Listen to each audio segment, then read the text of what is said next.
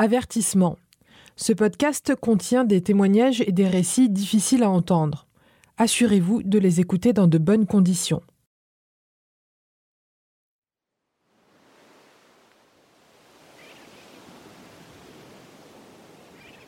Nous sommes au Liberia, le plus petit pays d'Afrique de l'Ouest. Avec ses 580 km de littoral atlantique, c'est un véritable petit coin de paradis pour les touristes mais aussi pour les surfeurs du monde entier. Le climat y est tropical, les plages de sable fin ne manquent pas. La mer est généreuse en poissons. Si l'on peut aujourd'hui fouler le paysage de cartes postales en toute quiétude, on ne pouvait pas en dire autant auparavant. Le pays revient de loin.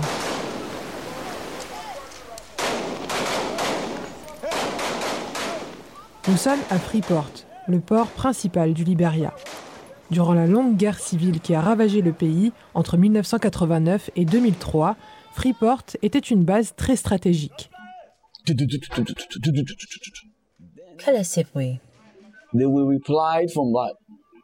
C'est une mitrailleuse qui s'approche de la pointe. Ensuite, ils répondront d'après ce que le Freeport.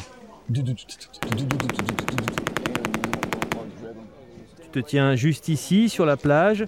Tu vois, les gens portent des personnes dans l'eau.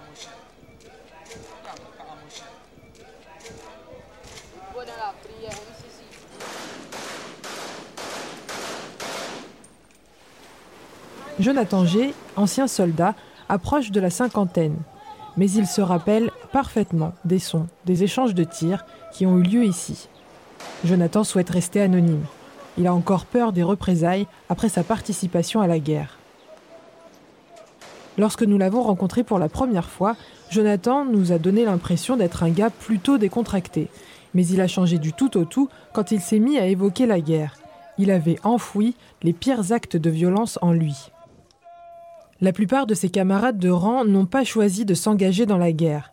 Jonathan a toujours su qu'il voulait être soldat. Il avait toujours admiré son oncle, un militaire de haut rang. À 13 ans, il avait assisté à l'exécution d'un participant d'une tentative de coup d'État à une caserne militaire. Il s'était dit c'est ça le pouvoir. Alors, quand la guerre éclata, il voulut en être. Nous devons nous battre pour rentrer chez nous. C'est notre maison et les personnes qui ont provoqué les guerres nous tuent. Nous devons y retourner et les tuer aussi, même pour écraser toute la famille. Il reconnaît volontiers qu'une fois en plein milieu du chaos, il était paralysé à l'idée de mourir. Nous avions tous peur de partir à un moment où l'on faisait partie de ces armées. On se faisait tuer. Au Liberia, la culture de la guerre ressemble à beaucoup d'autres. Les hommes sont au premier rang et doivent faire preuve de force, de toute puissance. Ils sont glorifiés, inébranlables et sans pitié. Je n'ai jamais eu de faiblesse. Tout ce que je savais, c'est ce qu'on me disait de faire, et je le faisais.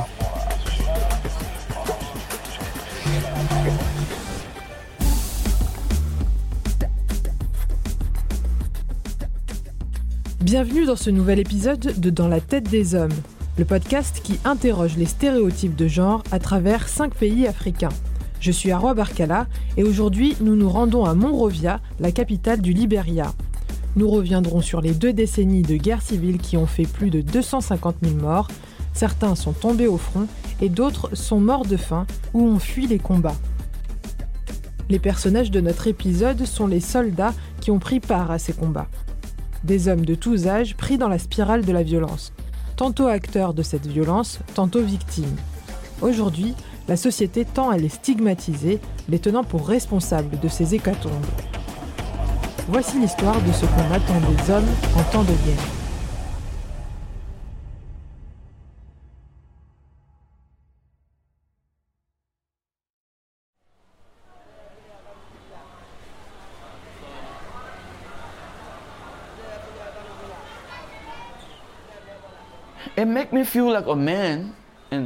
Cela me donne l'impression d'être un homme et d'être courageux, car si ces hommes peuvent le faire, je peux le faire aussi. Fondé en 1847 par des esclaves affranchis, le Liberia fut l'un des pays d'Afrique de l'Ouest les plus riches en ressources. pierres précieuses, diamants, bois précieux et EVA, le tout sur un océan Atlantique généreux en poissons, jusqu'à ce que la guerre civile vienne tout compromettre.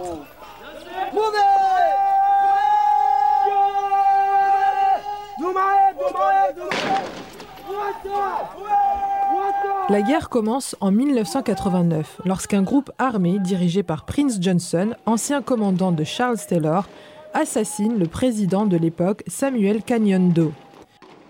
L'assassinat a été filmé et documenté. Pourtant, le soulèvement contre le président Doe était très populaire car les Libériens en avaient assez de la façon dont son administration devenait despotique et dictatoriale.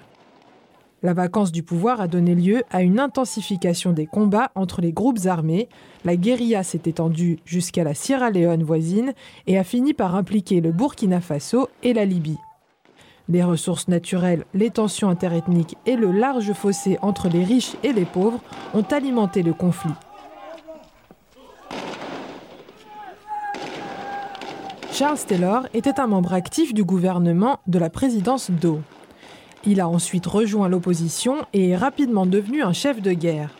Les forces armées de Taylor et les autres factions en compétition pour obtenir le pouvoir ont terrorisé les civils au Liberia et en Sierra Leone par des meurtres, des viols, des mutilations, des pillages, poussant finalement les réfugiés à se déplacer ailleurs dans le pays.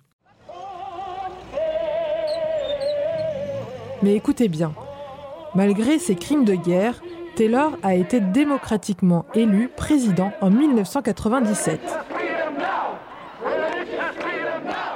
Il a tué ma mère, il a tué mon père, mais je voterai pour lui. Tel était le slogan utilisé par les partisans de Taylor dans sa campagne. Et c'est très sérieux. Taylor était une figure très populaire parmi ses partisans. C'est encore probablement le cas chez ceux qui ont sa nostalgie. Une fois élu, Taylor a promis de mettre fin à la guerre mais pendant son temps au pouvoir, les conflits sont devenus plus durs. De plus, il a aggravé les relations diplomatiques en Sierra Leone, en Guinée et au Sénégal.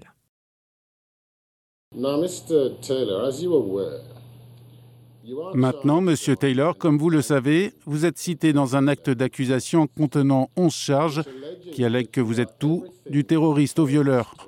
Que répondez-vous à cela?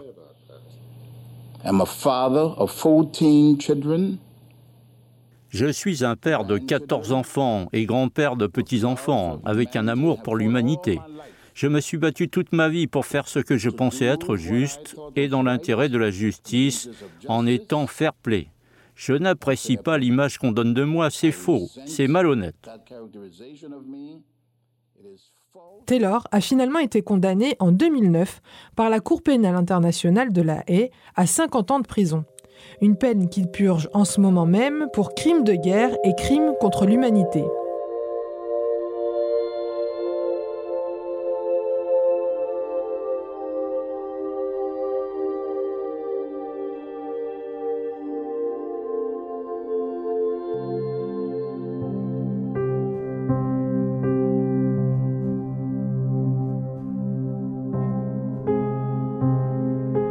Ceux qui ont suivi de loin le conflit et l'histoire du Liberia se souviendront peut-être d'une photo prise dans ce contexte de guerre. Elle dépeint un homme jeune, torse nu, à l'allure athlétique et qui porte un treillis militaire.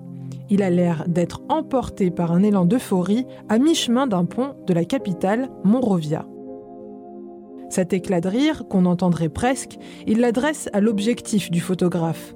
La main droite s'élève en l'air tandis que la main gauche tient une kalachnikov. Tout autour de lui, cependant, décrit une atmosphère faite de poudre à canon.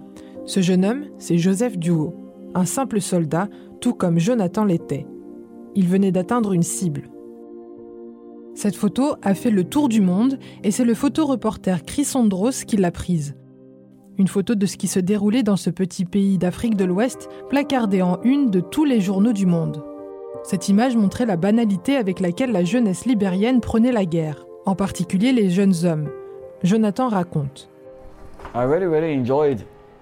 J'ai vraiment, vraiment apprécié aussi, comme si je jouais comme dans un rêve. Je ne peux pas croire que j'ai une arme dans la main pour tuer quelqu'un, pour ôter la vie à quelqu'un.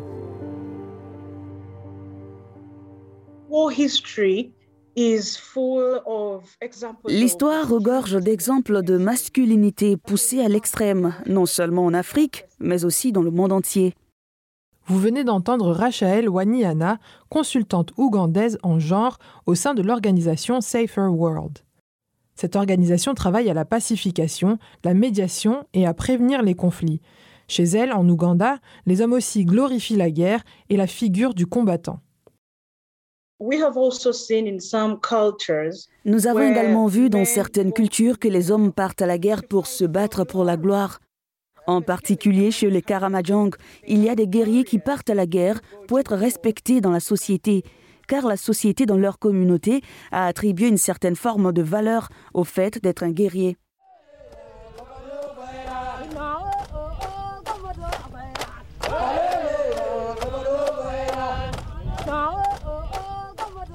L'entraînement militaire, c'est comme une chorégraphie, un procédé qui vise à créer une dynamique de groupe plutôt qu'individuelle pour une réponse coordonnée avec sa troupe.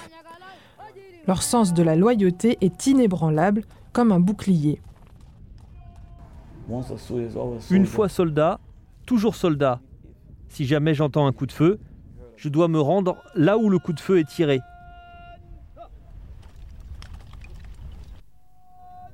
Leur préparation mentale est pleine de phrases toutes faites. Sois fort, sois brave, sois un homme. En tout cas, ce sont sur ces bases que le recrutement se fait.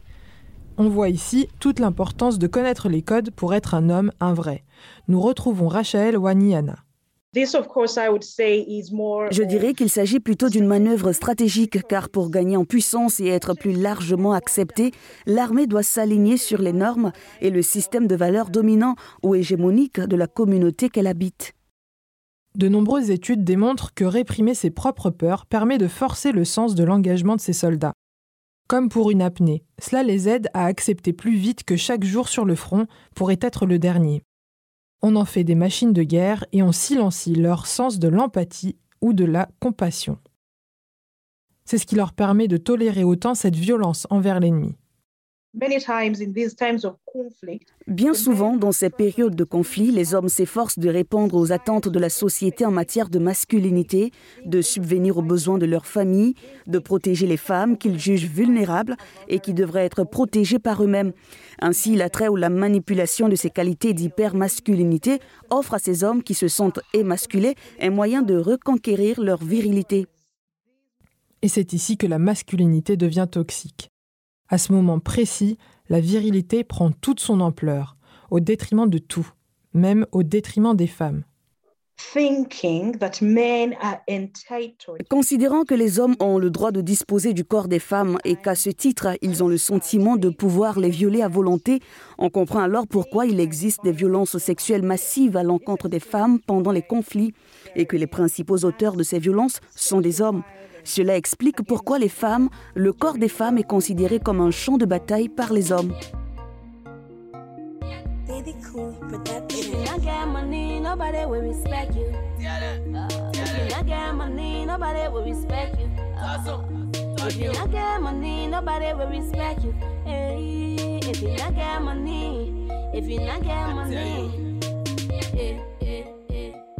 D'après Amnesty International, 70% de la population a vécu une forme de violence sexuelle durant les conflits qui ont émaillé le pays. L'ONU estime que le nombre de victimes est bien plus élevé que cela, beaucoup de viols n'ont pas été rapportés. Mais pour les femmes libériennes, c'en était trop. Il fallait que ça cesse.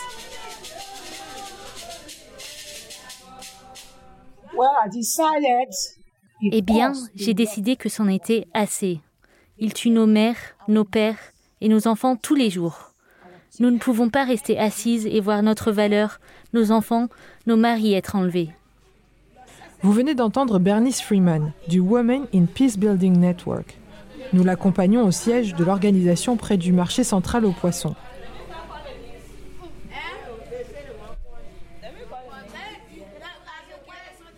Le Women in Peace Building Network est créé en 2002. Pour unifier les Libériens, ces femmes de différentes religions ou de milieux sociaux se sont dessinées un but précis stopper les massacres et rétablir la paix. Ce groupe n'avait pour code vestimentaire que des t-shirts et des pagnes de lapa, plus connus sous le nom de wax, et des cheveux tirés en arrière. Et on s'est levé. Nous sommes descendus dans la rue. Nous avons commencé à nous mobiliser. Nous voulions le faire. Pouvons-nous nous mobiliser? Et vous connaissez la joie de l'action de masse des femmes libériennes pour la paix. La plupart des femmes qui sont venues à bord avaient une histoire. Vous êtes là pour moi, je suis là pour vous, car nos histoires sont similaires. Nous étions unis parce que nous voulions quelque chose. Les femmes du Libéria ont organisé des manifestations pacifiques pour faire pression des deux côtés pour exiger un cessez-le-feu immédiat et sans condition. Une contribution historique qui a joué un rôle crucial dans le rétablissement de la paix.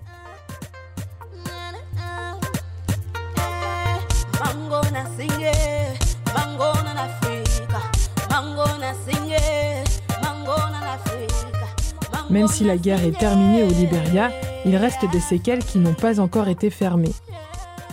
La plupart des crimes de guerre sont restés impunis. Les Libériens et les Libériennes peuvent croiser dans tous les coins de rue l'agresseur ou le meurtrier de leur famille en allant au magasin, par exemple.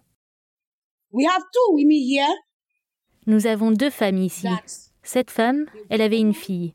Le seul enfant qu'elle avait a été tué ici, et elle était amie avec une autre femme sans savoir que le fils de cette dernière était le tueur de son seul enfant. Les Libériens ont beaucoup souffert au cours des dernières décennies, mais rares sont ceux qui ont le luxe, entre guillemets, de reconnaître qu'ils sont traumatisés. Ils sont encore moins nombreux à chercher de l'aide, en particulier les hommes. Les Libériens sont incités à taire ces traumatismes.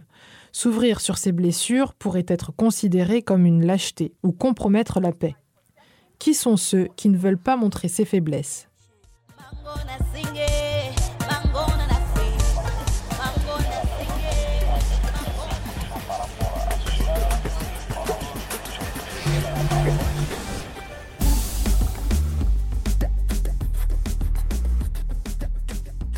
Dans le prochain épisode de Dans la tête des hommes, nous parlerons des blessures invisibles que la guerre peut infliger, les blessures de l'esprit. Mais ces blessures invisibles sont-elles en train de compromettre l'avenir du Libéria C'est la fin de cet épisode de Dans la tête des hommes. Si vous ne connaissez pas la série, vous pouvez écouter nos épisodes précédents sur les abatango Mucho au Burundi qui s'élèvent contre les violences domestiques, sur la communauté gay au Sénégal, sur les mineurs traumatisés du Lesotho et sur les héros déchus de la Guinée.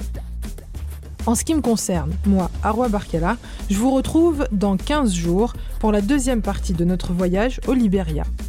Dans cet épisode, nous avons utilisé la musique de l'artiste libérienne Faith Vonik. Nous avons également utilisé des archives de la guerre du Libéria provenant de l'agence de presse AP, reportage original et montage de Carieldo à Monrovia au Libéria. On produit cet épisode Marta Rodriguez Martinez, Naira Davlachian, Lilo Montalto Monella à Lyon, et moi-même, Arwa Barkala, à Dakar, Laurie Martinez à Paris, en France, et Clydia Sala à Londres, au Royaume-Uni. Conception et production par les studios Ochenta, thème musical de Gabriel Dalmasso. Un grand merci à Mampeya Dio qui a coproduit ce podcast et pour avoir rassemblé la musique pour cet épisode depuis Nairobi. Notre rédacteur en chef est Yassir Khan. Retrouvez dans la tête des hommes une série originale et un podcast d'Euronews Suivez-nous sur Euronews underscore FR sur Twitter et euronews.tv sur Instagram. Notre podcast est disponible sur Castbox, Spotify, Apple et sur toutes vos plateformes préférées. Si vous avez aimé cet épisode, donnez-nous 5 étoiles et laissez-nous un commentaire. Partagez-nous vos propres histoires sur la façon dont vous avez changé et remis en question votre vision de ce que signifie être un homme en utilisant le hashtag dans la tête des hommes. Si vous êtes anglophone, ce podcast est également disponible en anglais. Ça s'appelle Cry Like a Boy.